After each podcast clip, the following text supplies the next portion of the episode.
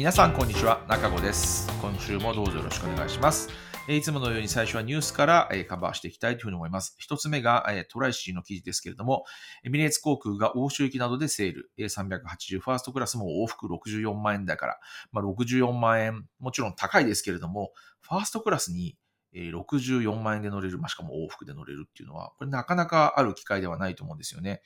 で、ちょっとこう実際にパーッと価格を見ていったんですけれども、えっと、安いのはですね、羽田ではなくて成田発着、東京の成田発着の便です。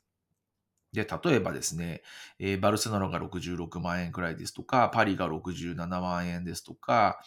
えー、他は何でしょう、ミラノが66万6千円とか、ダブリンは63万8500円だから60万円切ってますよね。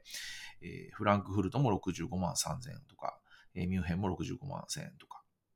えー、そんな感じですかね。えーまあ、とにかく、あの、まあ、ビジネスクラスでさえですね、今、あの4、50万とか全然普通にするので、この実際にパッと価格見てみると、えっ、ー、と、エミレッツの場合もですね、ビジネスクラスもですね、50万円、59万円とか、えー、60万円とか、そんな変わらないんですよね。もう、ビジネスクラスとファーストクラスの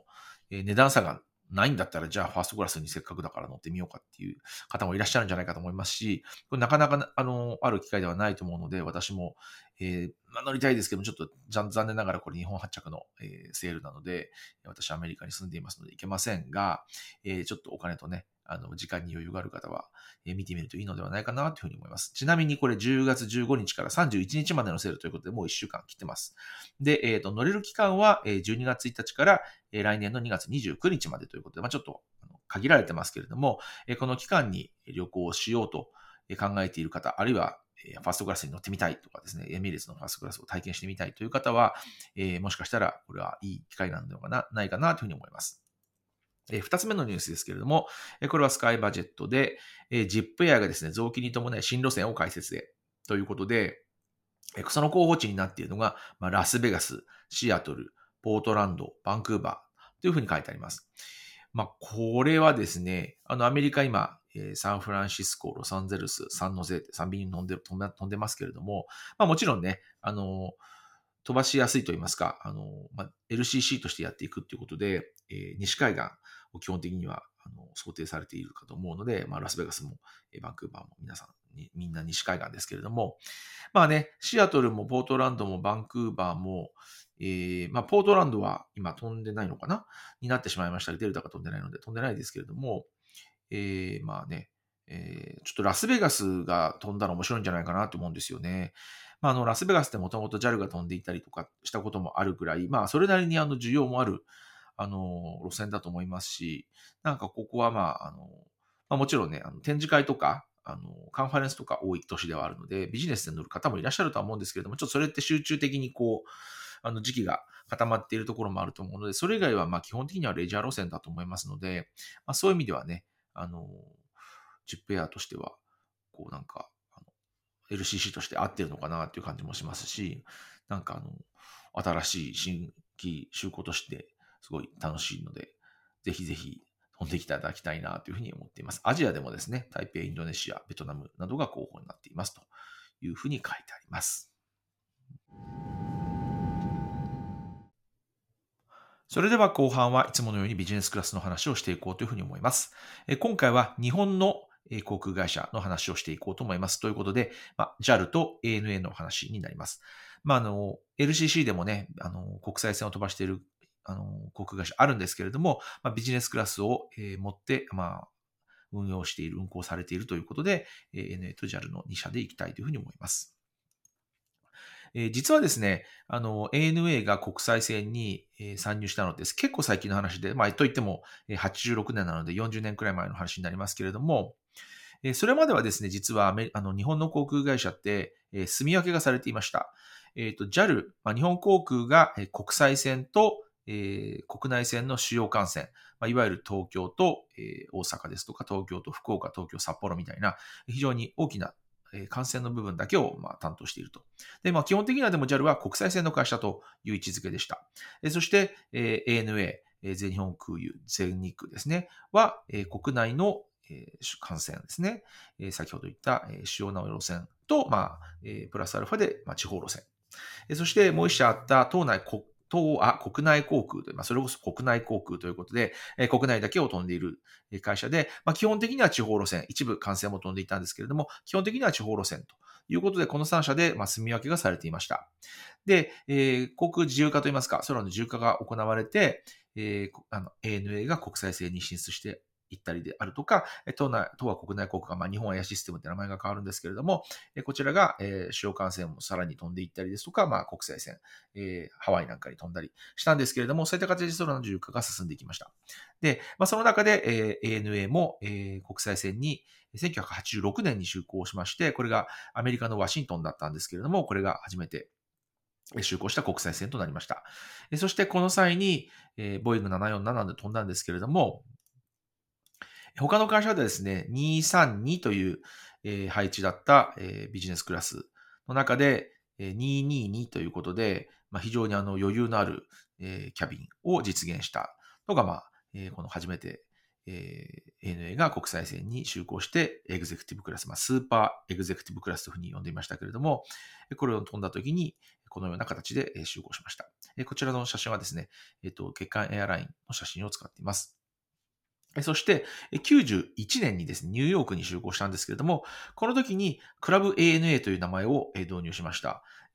前回 BA、ブリティッシュアウェイズの話をした時に、クラブワールドっていう名前だったという話をしたんですけれども、このような形で ANA も、今までエグゼクティブクラスというふうに言われていたものを、クラブ ANA というふうにリブランドして、ビジネスクラスに特別な名前を付けると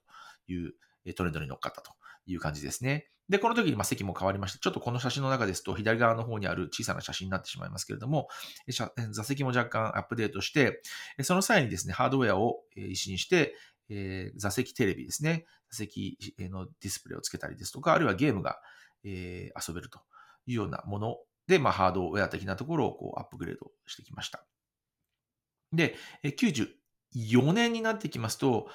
JAL がですね、今度はニューヨークのエグゼクティブクラスに、まあ、スーパーエグゼクティブシートというものを導入したんですけれども、さらに96年に、えー、これは大きいんですけれども、エグゼクティブクラスの名前をリブランドして、シーズンズという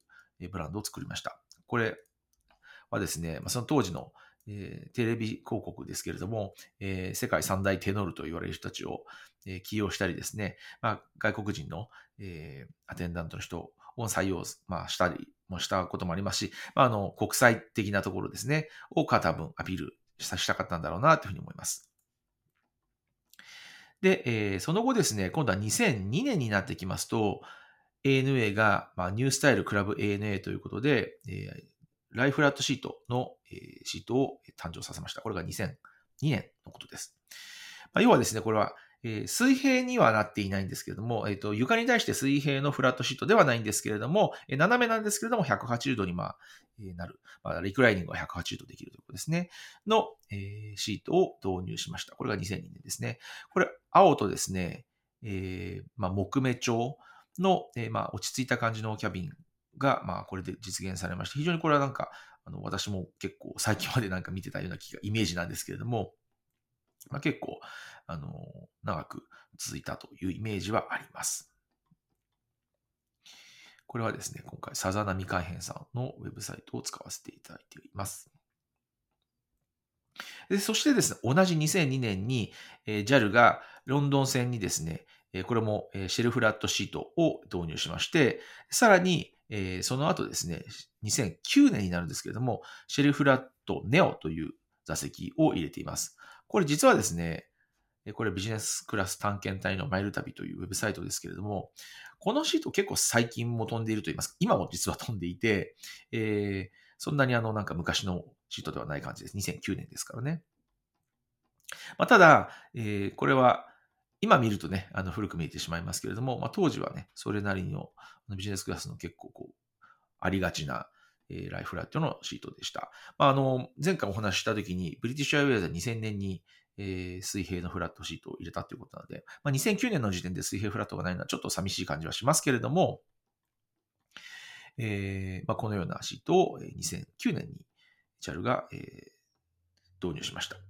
えそして、ついに、えフルフラットが入ってくるのが ANA の2010 10年ですね。スタッガードと言われているやつです。で、この時に実はクラブ ANA からビジネスクラスというふうに名前を変更しています。ですから2010年に、えー、ビジネスクラスになりました。で、えー、その後2013年に今度は JAL がスカイスイートと言われるこれもフルフラットシートを入れてきました。でこの時に実は、えー、JAL もシーズンズをやめてビジネスクラスという名前になってるんですね。これちょっとなんか後追いな感じで JAL は常にあの ANA の後をちょっと追っている感じになっていてすごく面白いなというふうに思います。えー、ビジネスクラスがクラブは ANA シーズンズと言われていた時代から、えー、ビジネスクラスになったっていうのも2000 2000年、2010年と2013年ということで、まあなんかね、JAL がいつもちょっと追っかけてる感じになってるのかなっていう気はします。